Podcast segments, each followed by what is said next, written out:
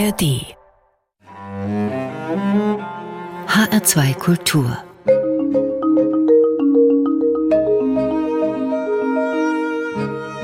Doppelkopf Heute am Tisch mit Elisabeth Abendroth. Herzlich willkommen zum Doppelkopfgespräch. Guten Tag und ich freue mich hier zu sein. Mein Name ist Hadwiga Fert-Schröver und in der folgenden Stunde, da soll es vor allem um Menschen gehen, die sich gewehrt haben, die Widerstand geleistet haben gegen das Naziregime. Und an diese Menschen zu erinnern, sie vor dem Vergessen zu bewahren, ihren Mut, ihren Widerstandsgeist zu würdigen, das war und ist auch die Lebensaufgabe meines Gastes, Elisabeth Abendroth. Elisabeth Abendroth, wir haben Sie unter dem Titel Widerstandschronistin zum Doppelkopfgespräch eingeladen. Das trifft sicher nicht für Ihr ganzes Leben zu, aber sehen Sie sich damit charakterisiert? Ja, es ist vielleicht ein bisschen zu groß für mich. Wirkliche Widerstandschronisten sitzen in der Gedenkstätte Deutscher Widerstand in Berlin. Ich habe nur einen kleinen Beitrag dazu leisten können und versuche den schon weiter zu leisten. Und ich denke, ja, es ist für mich ein Ehrentitel, den Sie mir da geben. Ach, schön. Es gibt auch noch einen anderen sehr schönen Titel für Sie, Der gute Geist der Überlebenden. Das hat mal eine Kollegin von der Frankfurter Rundschau über Sie geschrieben, was ich auch sehr zutreffend finde. Sie haben ja in den vergangenen Jahrzehnten viele Zeitzeugen und Zeitzeuginnen des Nationalsozialismus und Überlebende des Holocaust recherchiert, gefunden, getroffen, kennengelernt, Freundschaften geschlossen. Und mit einer sind Sie besonders verbunden, verbunden gewesen. Sie ist im Alter von 100 Jahren gestorben, Trude Simonson, 1901 1921 in Olmütz in Tschechien geboren, engagiert im Widerstand gegen die Nazis, Überlebende der Lager Theresienstadt und Auschwitz unter anderem. Elisabeth Abendroth, wie haben Sie Trude Simonson kennengelernt? Ich kannte Trude vom Namen und von außen schon lange, lange. Und ich habe ja auch die Widerständler nicht recherchiert, sondern kannte von denen schon seit meiner Kindheit. Darauf kommen wir sicher später noch. Aber richtig Befreundet sind wir seit 1988. Das war der 50. Jahrestag des Novemberpogroms. Und da hat mein Mann, der lange Jahre seines Lebens Lehrer an der Liebigschule war, hier am Gymnasium in Frankfurt, Trude in die Schule eingeladen, zusammen mit anderen. Und Trude konnte nicht, weil Trude eine Halsentzündung hatte und schickte ihren Freund Karl Broschik der unser gemeinsamer Freund wurde, ein Überlebender von Auschwitz und anderen Lagern, der später die Claims-Konferenz in Deutschland geleitet hat, die Jewish Claims-Konferenz, die die Entschädigungen für die Zwangsarbeiter ausgehandelt hat. Und Karl und wir, das war Liebe auf den ersten Blick, mein Mann und Karl und ich. Und dann habe ich gesagt, ich lade die beiden zum Essen ein. Und dann habe ich Trude und Karl zusammen zum Essen eingeladen. Und seitdem ist die Freundschaft eng geworden und sie ist immer enger geworden. Wir haben unendlich viel zusammen gemacht. Äh, auch das, was man als Arbeit bezeichnet, was für uns aber eher von innen unser Anliegen ist, unser, unser Movens, das, was uns bewegt mhm. hat. Und dadurch ist es eine enge Freundschaft geworden. Und dann ist es ja auch dazu gekommen, dass Sie mit ihr zusammen die Biografie, also die praktisch Autobiografie von Trude Simonson geschrieben haben mit ihr, also ihre Erinnerungen an ihr Jahrhundertleben unter dem Titel Noch ein Glück. Wie ist es dazu gekommen? Ja, also ich habe schon sehr früh über sie Sachen geschrieben, weil ich äh, ja mit beruflich damit zu tun hatte und Trude bekam den, die Ehrenplakette der Stadt Frankfurt 1993 und da hat Andreas von Schöler zu mir gesagt, also der war damals Oberbürgermeister in Frankfurt, schreib du die Rede. Ich habe solche Gedenkreden für ihn und andere immer geschrieben. Und dann habe ich mit Trude länger und intensiver mich getroffen und dann eine Rede geschrieben. Das Irre war hinterher, nach dieser Rede kam ein ganz bleicher Michael Simonson, ihr Sohn, Arzt, in, lange Jahre in, praktizierender Internist in Frankfurt gewesen, kam zu mir und sagte, Elisabeth, du hast doch die Rede geschrieben. Da hab, ist ganz vieles, was ich über die Mama noch nie wusste. Und äh, dadurch haben wir auch viel über unsere gegenseitigen Leben immer schon geredet. Und dann starb 2004 Karl Broschik, der immer jeden Morgen als erstes die Trude und als zweites mich anrief. Ach. Und Karl konnte über sein privates, persönliches Überleben kaum reden. Er hat immer sehr objektiv geredet. Und mir hat er alles erzählt. Und dann starb er obwohl er krank war und wir wussten, dass er krank war, für uns alle doch recht überraschend. Und dann habe ich zur Trude gesagt, stirb du mir nicht weg, bevor ich dein Leben aufgeschrieben habe, weil Karls habe ich nicht aufgeschrieben. Und das war 2004. Und dann haben wir gesagt, gut, dann schreiben wir das Leben zusammen auf. Trude hat nie ein Wort geschrieben, das hat sie auch jedem gesagt wenn sie gefragt wurde, wann sind sie auf die Idee gekommen, ihr Leben aufzuschreiben, hat sie gesagt, nie, das war Elisabeth. und sie hat auch kein Wort geschrieben. Sie hat erzählt und ich habe also, geschrieben. Also, wie müssen wir uns das vorstellen? Wie lief das ab? Sie hat erzählt, Sie haben protokolliert, Sie haben es aufgenommen. Wie lief das genau ab? Also ich hatte ein Tonbandgerät. Damals hatte man noch ein normales Tonbandgerät. Das habe ich auf den Tisch gestellt. Und wir haben geredet, aber nicht nur sie, also tagelang, wochenlang. Ich habe ja tagsüber gearbeitet, das ging immer nur in meinem Urlauben, deshalb war das ein sehr langwieriger Prozess. Und ich habe ihr auch über mich sehr viel erzählt. Und wir hatten viele Gemeinsamkeiten, auch gemeinsame Leute, die wir gemeinsam kannten, für uns überraschend so dass wir viel zu erzählen hatten. Und dann habe ich das mit nach Haus genommen und abgetippt und daraus einen Text gemacht. Und dann habe ich das ihr wiedergegeben und wir haben wieder drüber geredet und ihr fiel noch tausendmal mehr ein.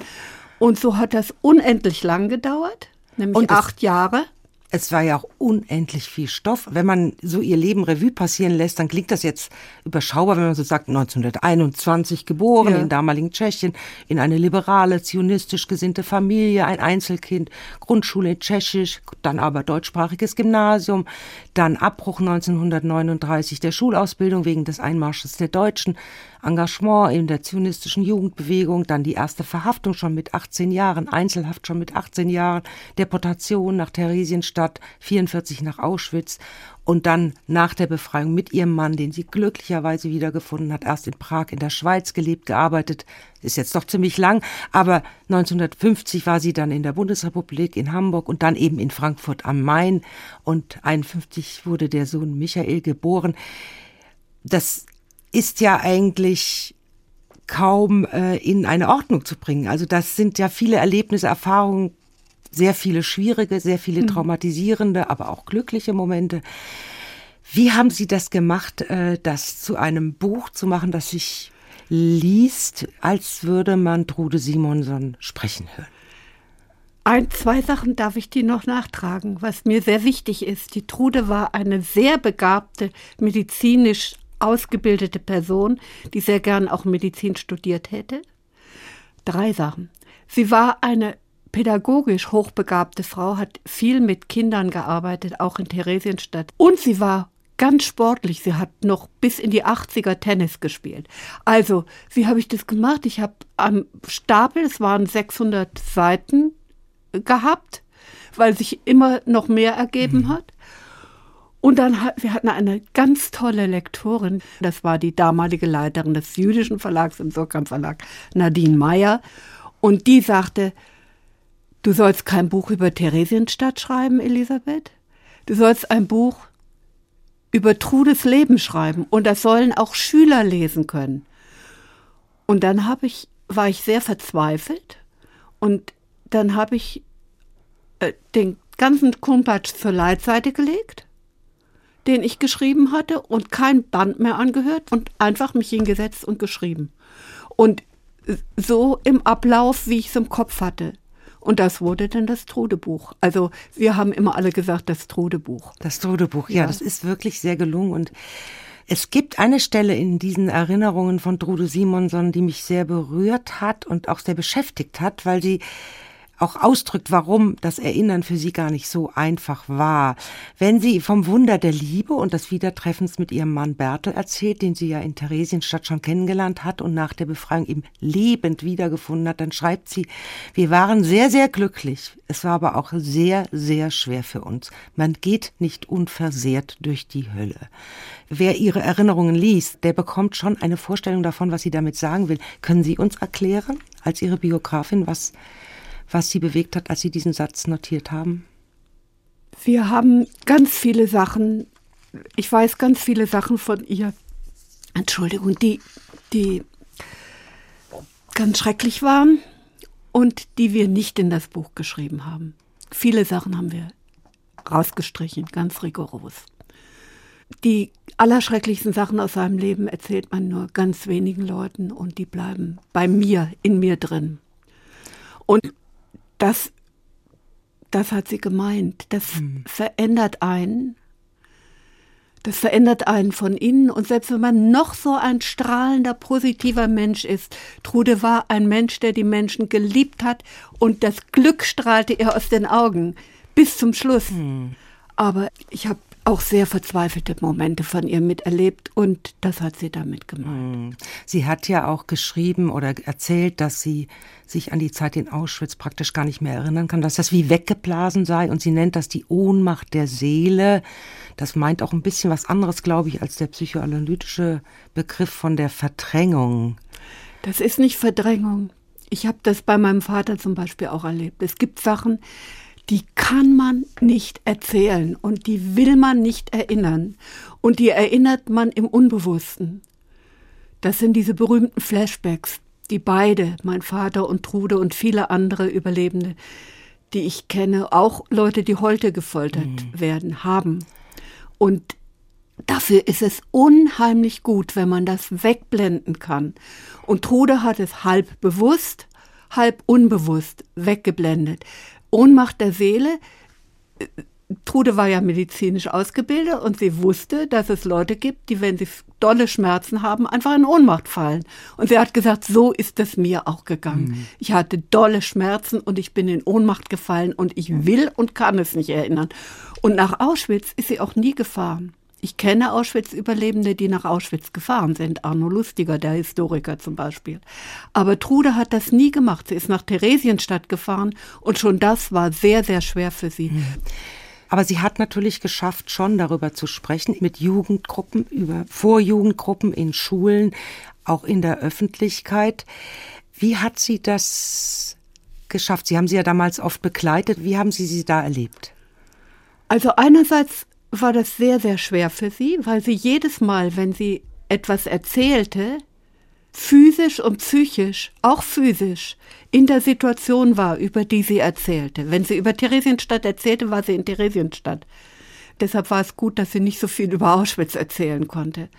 Aber wenn sie das wenige, was sie noch erinnerte, erzählte, dann war sie vollkommen verstört. Deshalb war es immer gut, wenn jemand dabei war vollkommen verstörtes Fall. Sie war dérangé halt. Mm.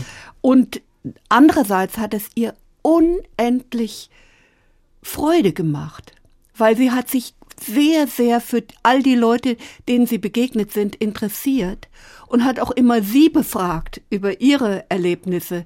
Zum Beispiel, wenn es um Rassismus ging, in vielen Schulklassen waren ja Leute mit nicht biodeutscher Herkunft und dann hat sie sie auch direkt gefragt manchmal. Und da kamen immer sehr gute Gespräche zustande. Und sie hat den Auftrag empfunden, für die, die nicht mehr reden konnten, für die vielen, vielen, vielen ermordeten Gefährten zu reden. Weil sie gesagt hat, ihr seht, hier habe ich den Judenstern in der Hand, den haben wir auch immer mitgenommen. Und hier habt ihr den Plan, wie Theresienstadt organisiert war, den haben wir auch immer gezeigt. Und euch kann niemand mehr sagen, das sei gelogen. Das ist passiert und tut alles dafür, dass es nicht wieder passiert. Und ich glaube, das war ihr Lebensmovens, mhm. die Aufklärung nicht nur von Schülern, auch sie war oft in Unis, sie war in Literaturhäusern, sie war in Kirchengemeinden, sie war in Gewerkschaftsgruppen. Als sie das nicht mehr konnte am Schluss, da war allen, die sie näher kannten, eigentlich klar, jetzt geht es wirklich hm. zu Ende. Und sie hat noch drei Jahre vor ihrem Tod haben wir die letzte Sache für Studierende in der Western-Synagoge gemacht. Sie jedenfalls geben ja schon ein Stückchen von Ihrer Kraft weiter, so den Eindruck habe ich jedenfalls, ja. hat äh, Trude Simon an Sie weitergegeben. Wir wollen ja auch noch weitersprechen über ja. Ihre Zusammenarbeit mit Überlebenden und Zeitzeugen, auch darüber, woher Sie eigentlich die Kraft und die Motivation nehmen, sich, sich dafür einzusetzen. Sie haben Musik mitgebracht, zum Beispiel ein sehr bekanntes italienisches Lied, Bella Ciao, populär geworden durch die italienischen Partisanen. Was bedeutet dieses Lied für Sie?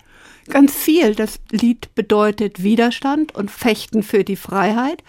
Und es erinnert mich natürlich sehr an meinen Vater, der bei den griechischen Partisanen gegen die Nazis gekämpft hat am Schluss des Krieges. Und natürlich an Trude. Und wir haben oft auf unseren Fäden äh, gemeinsam Trude und Arno und äh, Lustiger und mein Mann und ich und noch viele andere Bella Ciao auch gesungen. Sie haben sich die Fassung gesungen von Yves Montand gewünscht. Mhm. Das hören wir jetzt gleich, eine Version aus den 60er äh, Jahren. Contre l'envahisseur, une chanson d'un partisan italien, Bella Ciao.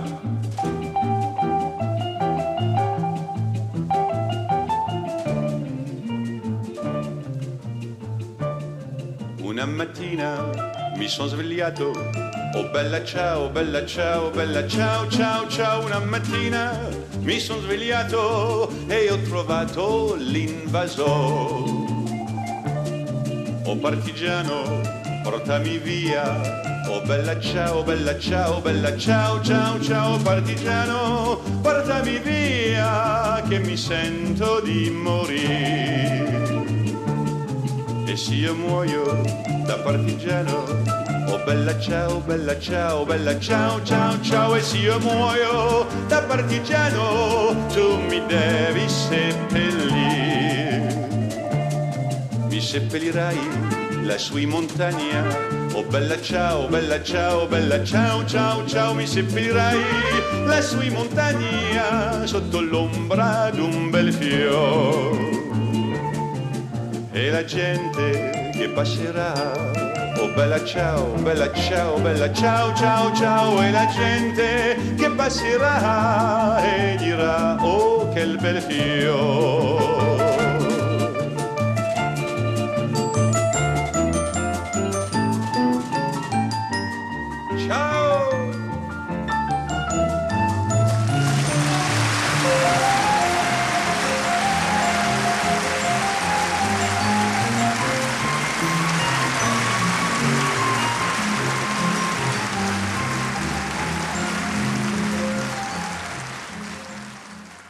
Das Partisanenlied Bella Ciao in der Version von Yves Montand, gewünscht von Elisabeth Abendroth, unser Gast heute im H2 Doppelkopf. Gastgeberin ist Hadwiga Fert-Schröver. Ein kleiner Hinweis an dieser Stelle, dieses Gespräch finden Sie auch in der ARD Audiothek, dem kostenlosen Angebot für Podcasts aller Art. Unser Thema Widerstand gegen den Nationalsozialismus und wie wir heute daran erinnern, erinnern können und vor allen Dingen ihn würdigen können. Eine Frage, die Sie ihr Leben lang schon beschäftigt, Elisabeth Abendroth, und für die Sie sich engagieren. Und das, glaube ich, auch nicht nur auf den historischen Widerstand gegen den Nationalsozialismus beschränkt ist, ihr Engagement, sondern überhaupt Widerstand gegen Unrecht, gegen Unrechtssysteme. Aber darüber vielleicht später mehr. Dieses Engagement, das fällt natürlich nicht vom Himmel, sondern hat biografische Wurzeln. Ihr Vater, Wolfgang Abendroth, war im Widerstand, war ein Verfolgter des Naziregimes. Als Kommunist saß Jahre in Haft, erlitt Folter, wurde noch in den letzten Kriegsjahren in einer Strafdivision nach Griechenland geschickt, wo er dann zu den Partisanen eben floh. Und es war eigentlich ein Wunder, dass er überlebte. Sie sind die erstgeborene Tochter Ihre Mutter, Lisa Hörmeier hieß sie damals, hat ihr Vater noch im Krieg kennengelernt, 1942, und sich verlobt. Und es war auch ein Wunder, dass sich die beiden 1945 wiederfanden, dann heiraten konnten. Das durften sie vorher nicht. Sie sind 1947 geboren. Ist das auch eine Verantwortung für die Biografie Ihres Vaters, eine Verpflichtung, das Gefühl, ein Erbe weiterzutragen? Eigentlich nicht so sehr. Also eins wollte ich noch korrigieren. Also wieder getroffen haben sich die beiden erst 46, weil mein Vater erst durch Hilfe von ganz vielen Genossen, die auf der ganzen Welt im Exil waren, rauskam aus der englischen Kriegsgefangenschaft. Aber das ist eine andere Geschichte. Es ist eigentlich keine Verpflichtung, sondern ich kann gar nicht anders. Ich habe eine Freundin von mir getroffen, eine iranische Künstlerin, Parastu Foroha, deren Eltern in Iran ermordet worden sind und die jedes Jahr, obwohl das sehr gefährlich ist, die lebt und arbeitet hier in Europa und meistens auch in Deutschland und die fährt jedes Jahr zum Todestag ihrer bestialisch ermordeten Eltern in den Iran. Und wir sagen immer, das sollst du nicht machen, aber sie macht das und ich verstehe das und wir haben gestern beide darüber gesprochen. Wir können gar nicht anders. Solange ich lebe, werde ich gegen Unrecht fighten Und solange ich lebe, werde ich an die erinnern, die zu Unrecht vergessen sind. Und da sind wir beim deutschen Widerstand. Also das war auch eine große Gemeinsamkeit von Trude und mir. Trude hat die Irmgard ja mit in die Schulen geschleppt, weil sie gesagt hat, wichtig ist, dass ihr wisst, die Ersten, die der Hitler ermordet hat, die Ersten, die in die frühen KZs gespart worden sind, waren keine Juden oder waren nur in zweiter Linie, wenn sie jüdisch waren, jüdisch. Sie waren deutsche Widerständler und ihr sollt eine deutsche Widerständlerin kennenlernen. Wenn mehr Leute gesagt hätten, nein, den wollen wir nicht und zu dem Unrecht schon ganz am Anfang nein gesagt hätten, hätten wir alle überleben können und dann wäre dieser grauenvolle Krieg nicht entfesselt worden und den Holocaust es nicht gegeben. Und deshalb müsst ihr von denen lernen. Und gleichzeitig war es ja so, als ich ein Kind war, waren wir absolute Outcasts in Deutschland. Wir, die 50er Jahre waren für Kinder von Leuten, die Nein gesagt hatten, furchtbar. Da können Sie auch andere Widerständlerkinder fragen. Also Sie sind ja in Marburg aufgewachsen, wo dann Ihr ja, Vater Wolfgang Teil. Abendroth äh, an der Uni in Marburg äh, berufen wurde in der Politikwissenschaft. Und äh, das war aber auch einer Initiative von äh, dem damaligen Ministerpräsidenten Zinn zu verdanken, dass er da überhaupt hin durfte als Widerständler als auch äh, sozialistisch, kommunistisch engagierter Widerständler. Und das äh, war die Situation, in der Sie sozusagen in den 50er, 60er Jahren aufgewachsen sind in Marburg. Ja, vielleicht sollte ich noch was zu sozialistisch-kommunistisch sagen. Mein Vater war Marxist. Und er ist 1928 aus der KPD ausgeschlossen worden, weil er gesagt hat, den Hitler können wir nur verhindern, wenn beide Parteien der Arbeiterbewegung, die Sozialisten und die Kommunisten und alle Demokraten gemeinsam gegen Hitler kämpfen. Und die kommunistische Partei hatte damals ja die Sozialdemokraten zum Lieblingsfeind erkoren. Das war die sogenannte Sozialfaschismus-Theorie. Da mhm. kann man sich nur an den Kopf greifen. Und die ganzen vernünftigen Leute sind aus der KP ausgeschlossen worden und haben die KP-Opposition gebildet mein Vater hat Jura studiert, vor allen Dingen, um vernünftige Rechtsprechung zu befördern und vor allen Dingen, um auch Genossen, die verfolgt sind, zu verteidigen. In der Weimarer Republik war ja auch kein Zuckerschlecken für die ganzen wirklichen Demokraten. Das war ja die Republik ohne Demokraten. Und in allen Positionen saßen damals Antidemokraten. Daran ist ja auch die Republik zum großen Teil gescheitert mhm. oder zum Teil jedenfalls daran gescheitert. Und er hat Jura studiert und war auch ein sehr guter Jurist und ist rausgeflogen, natürlich im Dritten Reich 33. Also der wollte eigentlich als Jurist weiterarbeiten. Aber das hat in Marburg, hat das die juristische Fakultät verhindert. Und zwar an ihrer Spitze Erich Schwinge, seines Zeichens Kommentator, Nazi-Kommentator des Wehrgesetzes, der Wehrmachtsgesetzgebung, aufgrund derer viele zum Tode verurteilt und hingerichtet worden sind und selber Kriegsrichter mit Todesurteilen an der Strecke. Aber der wurde im Nachkriegsdeutschland Rektor der Marburger Universität. Mhm. Und der hat versucht, den Wolf zu verhindern. Und Georg August Zinn, die beiden kannten sich noch vom Studium aus Frankfurt, auch Jurist, der damalige Ministerpräsident hat halt gesagt, ich will ihn aber hier haben. Der hat ja auch Fritz Bauer, den Generalstaatsanwalt, der den Auschwitz-Prozess hierher geholt hat, berufen. Und der wollte Wolf unbedingt hier haben. Und dann haben, haben wir ihn gefragt, ob er auch Politikwissenschaft machen würde. Hat er gesagt, ja, baue ich halt die Politikwissenschaft. Das war ja ein Projekt der Amerikaner ein, um, ein Re-Education-Projekt, also ein antifaschistisches Projekt. Eugen Kogon war der Zweite, der hatte in Buchenwald gesessen, im KZ im Buchenwald. Der Eugen Kogon hat in Darmstadt und er hat das in Marburg aufgebaut. Und er ist ja da auch als äh, sozusagen Nestor der Studentenbewegungen berühmt geworden, Wolfgang Abendroth in Marburg. Aber nochmal zurück zu, wie das war. Äh, in Marburg aufzuwachsen. Hat denn Ihr Vater über das Leben, über das, über den Widerstand und diese Konflikte, die es gab, gesprochen? War das Thema bei Ihnen zu Hause? Also, et, et, also beides, sowohl als auch. Einerseits kamen wir gar nicht umhin, darüber zu sprechen, weil wir Outcast waren. Das heißt, wir waren wirklich, die Kinder durften nicht mit uns spielen. Meine Mutter wurde in manchen Geschäften in Marburg nicht, nicht bedient. Und es gab eine wirkliche ausgegrenzte weil, Situation. Weil er als Vaterlandsverräter galt. Ja, weil er Vaterlandsverräter war, hatte ja auch äh, auf der anderen Seite gekämpft. Er hatte ja gegen die Nazis mit der Waffe in der Hand als Partisan gekämpft. Und er war der Lieblingsfeind und ganz viele Professoren haben ihn gehasst wie die Pest. Die hatten ja auch meistens Dreck am Stecken und zwar massives. Das Blöde war für die auch, dass meine Mutter in Marburg studiert hatte und da auch promoviert hatte und genau wusste, wer von den Kollegen meines Vaters in SS- und SA-Uniform Vorlesung gehalten hatte. Gar nicht so lange her gewesen. Wir sind ja 51 nach Marburg gekommen.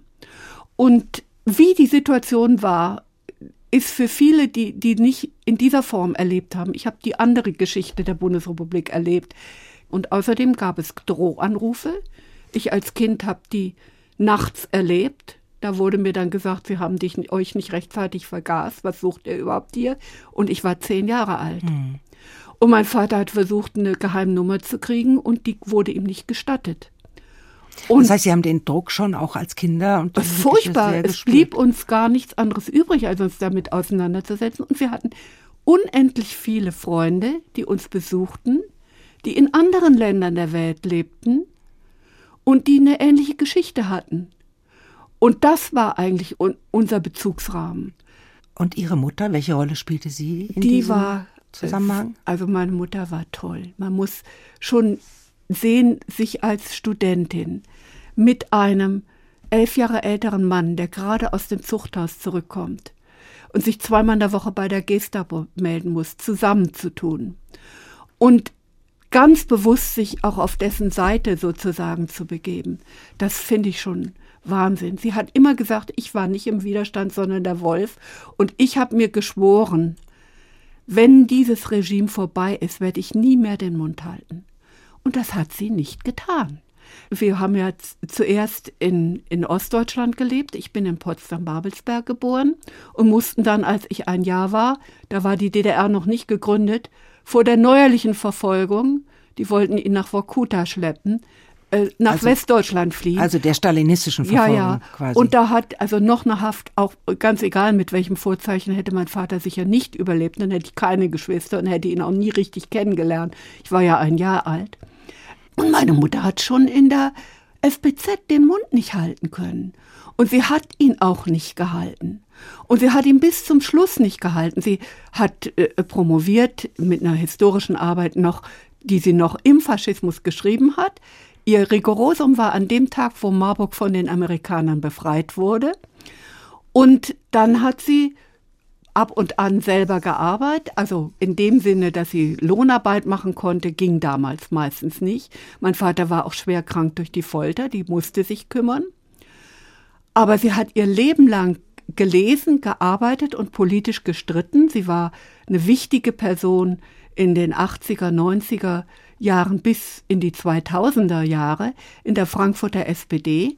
Und einer ihrer bekanntesten Auftritte war 1992 auf einem SPD-Landesparteitag, wo die ganze Spitze der SPD, unter anderem auch der liebe Freund von uns, Hans Eichel, Schüler meines Vaters, der damals Ministerpräsident war, für eine Änderung des Artikels 16 des Grundgesetzes waren, des Asylartikels. Er wurde ja leider geändert und schwer eingeschränkt. Und wir haben alle dagegen gehalten. Und meine Mutter hat so eine Rede auf dem Parteitag gehalten, dass die den ganzen Parteitag auf die andere Seite gerissen hat. Und die Taz, also die Tageszeitung, hat damals geschrieben, die Grand Old Lady ist die moralische Instanz der hessischen SPD. Und das war sie auch. Dann wundert es auch nicht, dass die Tochter auch so eine engagierte Frau geworden ist. Ihr Vater, auch Ihre Mutter waren ja äh, Menschen, die wurden verehrt auch von der Studentenbewegung in den äh, späten 60er Jahren, auch wahrscheinlich, weil sie eben nicht zu diesem äh, Establishment gehört haben. Sie gehören ja im Prinzip auch zu der Generation der 68er, der studentischen Protestgeneration. Aber wer hat Sie politisiert? Die gleichaltrigen Studenten und Studentinnen auf der Straße oder Ihre Eltern? Auch nicht meine Eltern. Die Situation. Meine Großmutter können Sie genauso gut sagen die eine tolle Frau, ein Dragon haben die Frankfurter Widerständler immer gesagt, ein Dragoner war, die gefeitet hat für die Frauenemanzipation und für die Befreiung der arbeitenden Klasse und bis zum Schluss. Also ich glaube, äh, das ist Familiengeschichte. Ich kann gar nicht sagen, wer mich. Ich bin das. Ja. Und äh, es wurde anders 68 dadurch, so ab Mitte der 60er war es plötzlich schick, mit mir befreundet zu sein und nicht mehr Outcast, sondern es war toll, mit einer Abendrottochter befreundet zu sein obwohl wir immer, wie wir ja auch auf den großen Demos gerufen haben, wir sind eine kleine radikale Minderheit. Wir waren auch, die 68er waren eine kleine radikale Minderheit, aber wir waren eine Welle und eine Bewegung und ich war natürlich Teil der Bewegung, aber ich hatte einen ganz anderen Hintergrund. Und in dem Sinne ein 68er bin ich nicht. Hm. Wir wollen gleich noch mhm. weitersprechen über Ihre Recherchen, Ihr Engagement zum Widerstand und die Menschen, die Sie kennengelernt haben, auch über aktuelle Anliegen. Die Musiken, die Sie sich gewünscht haben für unser Gespräch, die passen eigentlich auch alle zum Thema. Zum Beispiel das Lied von der Moldau, getextet von Bertolt Brecht. Die Musik ist von Eisler. Was verbinden Sie mit diesem Lied? Das ist ein Lied, das mich mit Trude sehr verbindet. Aber mit überhaupt, Trude Simonson. Ja, mit Trude Simonson. Natürlich auch durch den Ort. Es geht um die Moldau in Prag. Aber Trude kommt ja aus der heutigen Tschechischen Republik, aber auch durch die große Hoffnung. Es macht die Hoffnung, wenn die Mächtigen auch noch so grauenvoll wüten, irgendwann geht die Nacht zu Ende und es kommt der Tag. Und dafür müssen wir was tun oder wir können auch darauf hoffen, dass das kommt.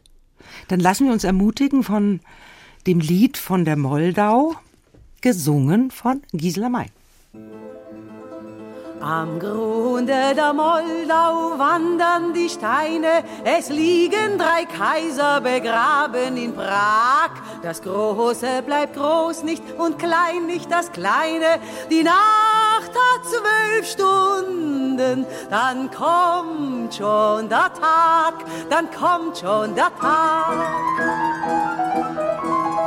Es wechseln die Zeiten, die riesigen Pläne der Mächtigen kommen am Ende zum Halt und gehen sie einher, auch wie blutige Hähne. Es wechseln die Zeiten, da hilft kein Gewalt, da hilft kein Gewalt.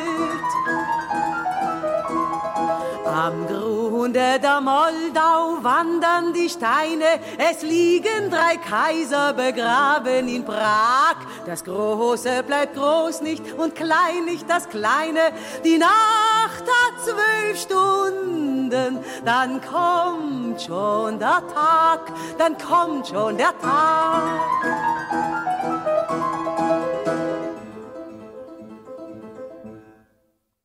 Das Lied von der Moldau von Bertolt Brecht, gesungen von Gisela May. Ein Musikwunsch von Elisabeth Abendroth, heute unser Gast im HR2 Doppelkopf. Mein Name ist Hadwiga Fatschröver. Die riesigen Pläne der Mächte kommen am Ende zum Halt. Also diese Zeile, die Bert Brecht, glaube ich, im amerikanischen Exil schrieb in den 40er Jahren, da, da geht einem schon wirklich der Schauder über den Rücken. Denkt man eben an, auch an das Naziregime, das dann eben erst 45 zum Halt kam und die Zeiten eben gewechselt haben. Und wer hätte gedacht, dass diese Rede vom Zeitenwechsel in diesen Tagen wieder in aller Munde ist. Aber wir bleiben bei den Opfern, den Verfolgten und denen, die die riesigen Pläne der Mächte zum Halten zu bringen versuchten, den Widerstehenden des Naziregimes und das, was Sie, Elisabeth Abendroth, dafür getan haben, dass diese Menschen nicht vergessen werden. Wir haben zu Beginn unseres Gesprächs ausführlich gesprochen über die Widerständlerin und Holocaust-Überlebende Trude Simonson deren Erinnerungen sie geholfen haben, aufzuschreiben. Aber es gab ja noch sehr, sehr viele mehr, mit denen sie zu tun hatten. Und das führt auch zu einem außergewöhnlichen Projekt, für das Sie, Elisabeth Abendroth, verantwortlich waren in den 1990er Jahren in Frankfurt. Über 170 damals noch lebende Verfolgte aus dem christlichen, dem gewerkschaftlichen, dem kommunistischen, dem sozialistischen und sozialdemokratischen Widerstand wurden in dieser Zeit mit der Johanna Kirchner Medaille der Stadt geehrt. Können Sie uns ins Gedächtnis rufen, wie kam es zu diesem doch auch beispiellosen Projekt in Frankfurt? Also kurz muss man schon auf den Börneplatz noch eingehen. 1987 sollte der Platz, auf dem das alte jüdische Ghetto war, das abgerissen war, und auch die wunderbare Börneplatz-Synagoge stand, die Max Beckmann gemalt hat und die im Städel hängt, sollte dieser Platz geräumt werden. Und da sollte ausgeschachtet werden und das Stadtwerkegebäude hingestellt werden. Es hat sich eine Gruppe gebildet von Leuten, die gesagt haben, das müssen wir verhindern. Da sind die, die Grundmauern des alten Ghettos und die Grundmauern der Synagoge. Und wir haben es nicht verhindern können. Es ist gebaggert worden, obwohl wir haben uns auf den Platz gesetzt und den Platz blockiert und haben verhandelt. Vor allen Dingen für uns der damalige Propst Dieter Trautwein, ein Freund von Oskar Schindler, der die Juden gerettet hat. Und wir haben das jüdische Museum Börneplatz rausverhandelt und die Gedenkstätte am Börneplatz rausverhandelt die erste Gedenkstätte für ermordete Juden in einer großen Stadt in Deutschland. Und Sie finden auf Täfelchen die Namen der Ermordeten, vieler Freunde meiner Großeltern und meiner Eltern. Paul Celan, der Dichter, hat mal geschrieben und schenkt uns ein Grab in den Lüften. Die haben kein Grab auf Erden, aber wir haben ein Grab auf diesen Täfelchen. Und eine Gruppe hat sich zusammengefunden aus Überlebenden der Konzentrationslager, aus noch lebenden Widerständlern, aus interessierten Wissenschaftlern, aus Gewerkschaftern. Wir haben das Historikerkoordination genannt und ich habe diese Gruppe organisiert, erstmal alles so frei und haben Projekte diskutiert, die wir zusammen machen wollten. Also natürlich Börneplatz, aber das war schon am Laufen, da hat Hilmar Hoffmann schon was begriffen, der, der frühere Kulturdezernent. Erinnerungstafeln für all die Stellen von Verfolgung und Widerstand und KZ-Außenlager, Adlerwerke und sowas in Frankfurt. Ein Denkmal für die ermordeten Homosexuellen, das äh, sie in der Innenstadt finden. Rosemarie Trockel hat das gestaltet. Das ist ein sehr schöner Platz geworden. Da bin ich sehr stolz drauf. Der Frankfurter Engel nennen wir das, aber das ist eine andere Geschichte. Die Begegnungsstätte Anne Frank, weil Anne ist ein Mädchen aus Frankfurt. Ähm, das alles, äh, also ist unendlich viele Aufgaben. angestoßen worden, ja, initiiert worden. Ja, aber das waren unendlich worden. viele Aufgaben, die waren eigentlich schon da, die mussten mhm. nur gemacht werden. Und ich habe damals nicht für Geld gearbeitet und wurde von meinem Mann sozusagen durchgezogen. Dann habe ich gesagt, das mache ich jetzt. Und dann habe ich das gemacht und es wurde immer mehr und immer mehr. Und dann wurde Volker Hauf SPD-Oberbürgermeister und sagte, ich will, dass du das für die Stadt machst. Und dann gab es eine Ausschreibung für eine Stelle und ich habe mich beworben und ich habe diese Stelle bekommen. Und da konnte ich dann wirklich loslegen. Ich konnte Geld organisieren, was ja wichtig ist, um Projekte zu realisieren. Und das, all das lief an. Das heißt, die Aufgabenbeschreibung war die Erinnerung an den Widerstand, an die verfolgten Juden in Frankfurt wieder an, aufleben an, soll. Das war der Arbeit. Nein, nicht so eng, sondern an den gesamten Nationalsozialismus. Es ging auch um Zwangsarbeit, um verfolgte Sinti und Roma. Für all das habe ich Gedenktafeln und Veranstaltungen, Symposien und Ausstellungen gemacht. Es ging um ganz viele, um alles, was mit dem NS zusammenhing. Das war sehr nötig, da war nicht so viel. Und für mich, mein privates Interesse am meisten war natürlich der Widerstand. Es ist ja klar, das war mein Movens. Und ich habe immer Vorschläge gemacht, dass, wie man die Widerständler ehren könnte. Auf die Idee, eine Medaille denen um den Hals zu hängen, bin nicht ich gekommen, sondern Andreas von Schöler, der damals Oberbürgermeister war. Und der sagte, die nennen wir nach Johanna Kirchner. Johanna Kirchner war eine enge Freundin der Familie. Mein Vater hat mit ihr zusammengearbeitet und ihrer Freundin, ihrer kommunistischen Freundin Lore Wolf. Und die war eine Frankfurter Sozialdemokratin, Mitbegründerin der Frankfurter Arbeiterwohlfahrt, damals noch eine rühmliche Institution. Die hat dann nach Hitlers Machtergreifung erstmal die, die, das Untertauchen von einem Widerständler Carlo Mierendorf mit organisiert und musste dann fliehen und ist ins Saarland geflohen und hat ganz vielen Leuten, die auch fliehen mussten, 33 schon, war sozusagen Fluchthelferin für die vom Saarland aus. Und dann wurde das Saarland ja deutsch, heim ins Reich. Und da musste sie nach Frankreich fliehen und machte das da weiter und ist dann ganz spät ans Vichy-Regime in Frankreich ausgeliefert worden und ist 1944 im Sommer, vor dem 20. Juli übrigens, in Berlin hingerichtet worden. Und ich war auch mit ihren Töchtern befreundet und deren Männern, die alle auch im Knast gesessen hatten im Dritten Reich, alle auch im Widerstand. Das sind Familiengeschichten. Widerstandsgeschichten sind oft Familiengeschichten. Und Andreas von Schöler sagte, wir nennen die Medaille nach Johanna Kirchner und die Lotte und der Emil, also Lotte Schmidt war eine Tochter von Johanna Kirchner, hat schon zugestimmt, die macht das. Ja, und dann habe ich gesagt, ich mache das gerne. Und wir haben das, die erste Medaille verliehen. Das waren fast alles Leute, die ich persönlich gut kannte, hm. die erste Verleihung. Das war 91, glaube ich. Und die kamen dann auch. Ja, die waren froh. Die meisten waren ja immer nur verfemt worden. Kein Mensch hatte ihnen je zugehört. Oder nur eine Minderheit hatte ihnen zugehört. Seit der Studentenbewegung haben sich ein paar mehr Leute dafür interessiert. Und dann haben die mir immer noch weitere Vorschläge gemacht. Ich, viele Wissenschaftler.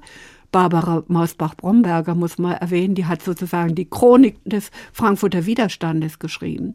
Ein Buch, das heute noch Gültigkeit hat. Ganz viele von denen aber kannte ich auch persönlich schon seit meiner Kindheit. Die hatten mit Wolf, mit meinem Vater zusammengearbeitet in Widerstand. Und dann habe ich gesagt, aber wenn wir das machen und wenn wir eine Medaille draus machen, dann machen wir daraus ganz viel Öffentlichkeitsarbeit, damit die Leute das auch mitkriegen.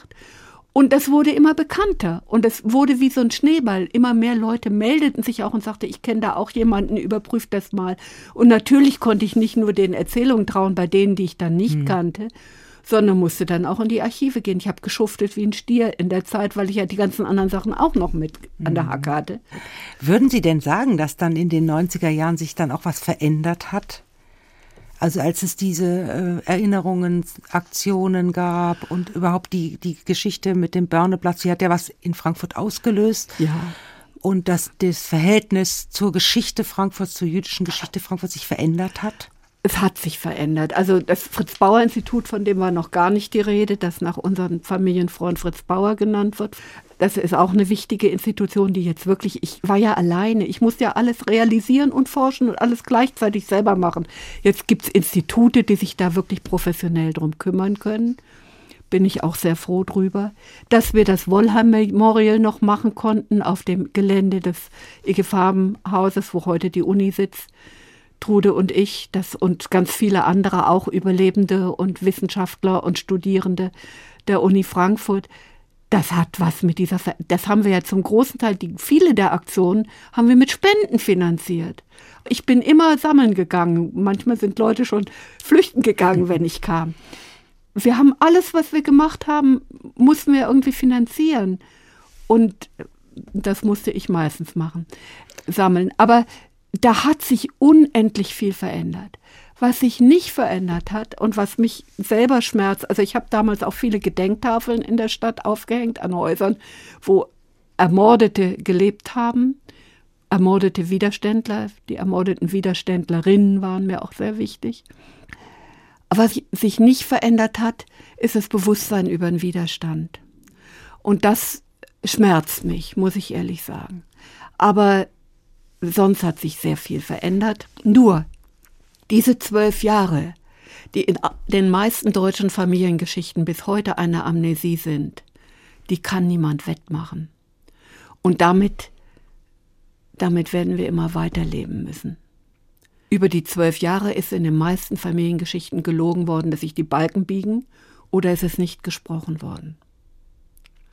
Ich hätte auch zum Schluss ja. noch mal eine Frage auch ähm, an Sie als eben Chronistin des Widerstandes. Die Zeitzeugen sterben ja, es gibt mhm. nur noch wenige, die eben selbst Zeugnis ablegen können von ihrem Leid, von ihrem Widerstand. Sie haben auch erlebt, wie wichtig und wie nachhaltig solche Begegnungen sind.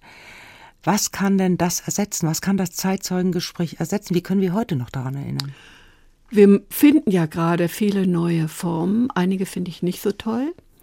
Aber das Zeitzeugengespräch kann niemand ersetzen. Das ist flüchtig. Über das Gespräch können andere vielleicht berichten. Ich habe aber jemanden getroffen. Die Kinder, die Trude getroffen haben, können sagen, ich habe aber Trude getroffen. Oder die Arno Lustiger getroffen haben, der den Arm hochgekrempelt hat und gesagt hat, hier seht ihr die Nummer, die Auschwitz-Nummer. Aber das heißt, die Staffel muss weitergegeben ja, werden. Ja, die, die kann zweite, man weitergeben. Ja, und die kann man weitergeben. Also zum Beispiel der Adrian Oeser, Filmemacher, auch, arbeitet auch beim Hessischen Rundfunk. Der hat einen wunderbaren Film mit Trude und äh, Simonson und Irmgard Heidorn gemacht. Genau, und er Oder, hat sie kennengelernt, als er, als, als er Schüler, Schüler war. Ja.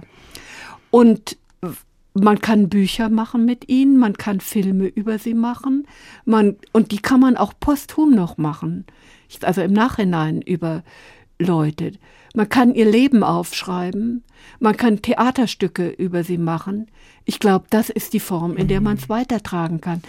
Jedenfalls eine spannende Frage, wie in Zukunft erinnern an den Holocaust, an Unrechtssystem der Nazis. Das ist eine Aufgabe, die hoffentlich auch noch folgende Generationen beschäftigen wird.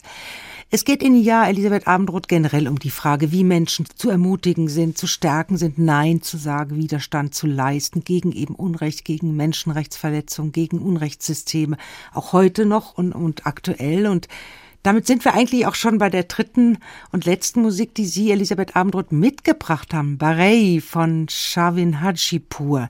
Das kommt aus dem Iran. Was, was verbinden Sie mit dem Song? Warum haben Sie das also mitgebracht? Also Shavin Hajipur ist ein iranischer Rapper und wie die gesamte iranische Jugend lebt er im 21. Jahrhundert und das Regime lebt im 7. Jahrhundert. Dieser Widerstand hat sich ja angestaut und wurde immer mehr in den letzten Jahren. In Wellen kam er immer wieder hoch im Iran.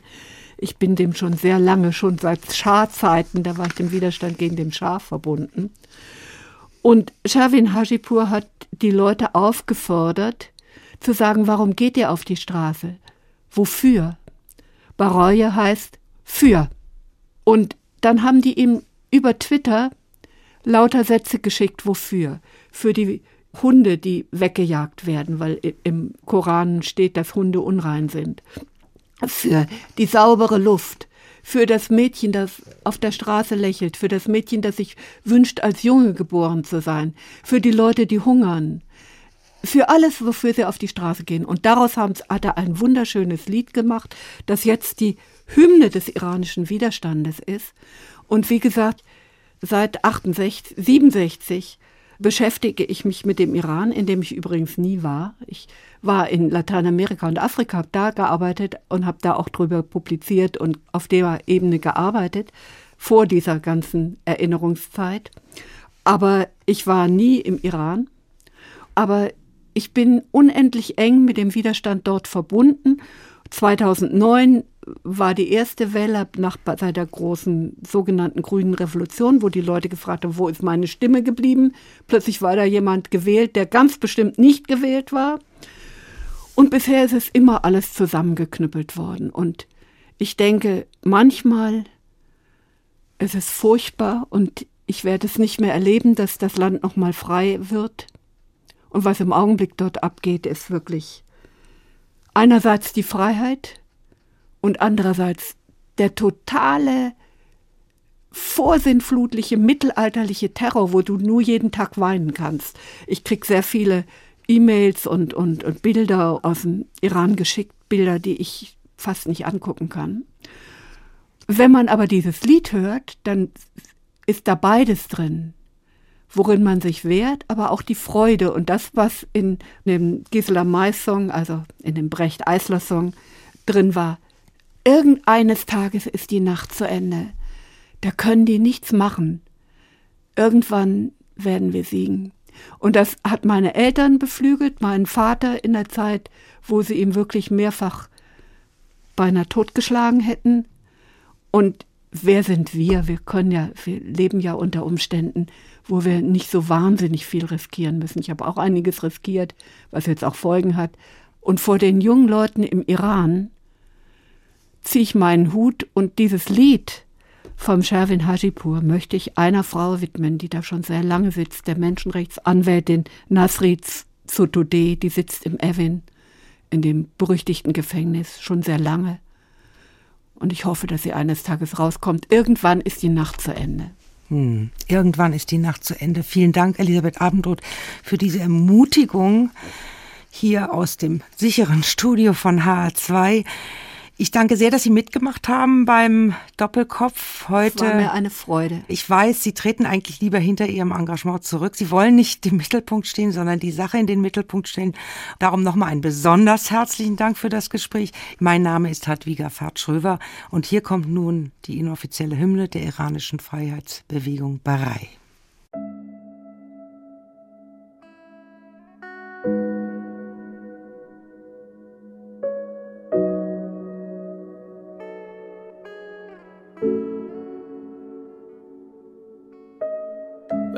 توی کوچه رخصیدن برای ترسیدن به وقت بوسیدن برای خواهرم خواهرت خواهرامون برای تغییر مغزها که پوسیدن برای شرمندگی برای بیپولی برای حسرت یک زندگی معمولی برای کودک زبال گرد و آرزوهاش برای این اقتصاد دستوری برای این هوای آلوده برای ولیعصر و درختای فرسوده برای پیروز و احتمال انقرازش برای سگهای بیگناه ممنوعه برای گریه های بیوقفه برای تصویر تکرار این لحظه برای چهره ای که میخنده برای دانش آموزا برای آینده برای بهشت اجباری برای نخبه های زندانی برای کودکان افغانی برای این همه برای غیر تکراری برای این همه شعارهای تو خالی برای آوار خونه های پوشالی برای احساس آرامش برای خورشید پس از شبای طولانی برای غرصای حساب و بیخوابی برای مرد. میهن آبادی برای دختری که آرزو داشت پسر بود برای زن. زندگی آزادی.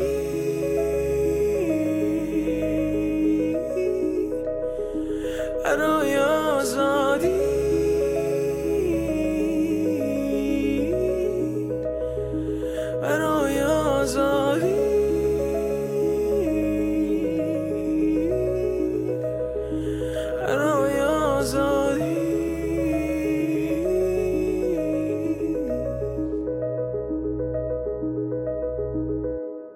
Mehr interessante Gespräche mit Menschen, die etwas zu sagen haben, gibt es jederzeit in der App der ARD Audiothek.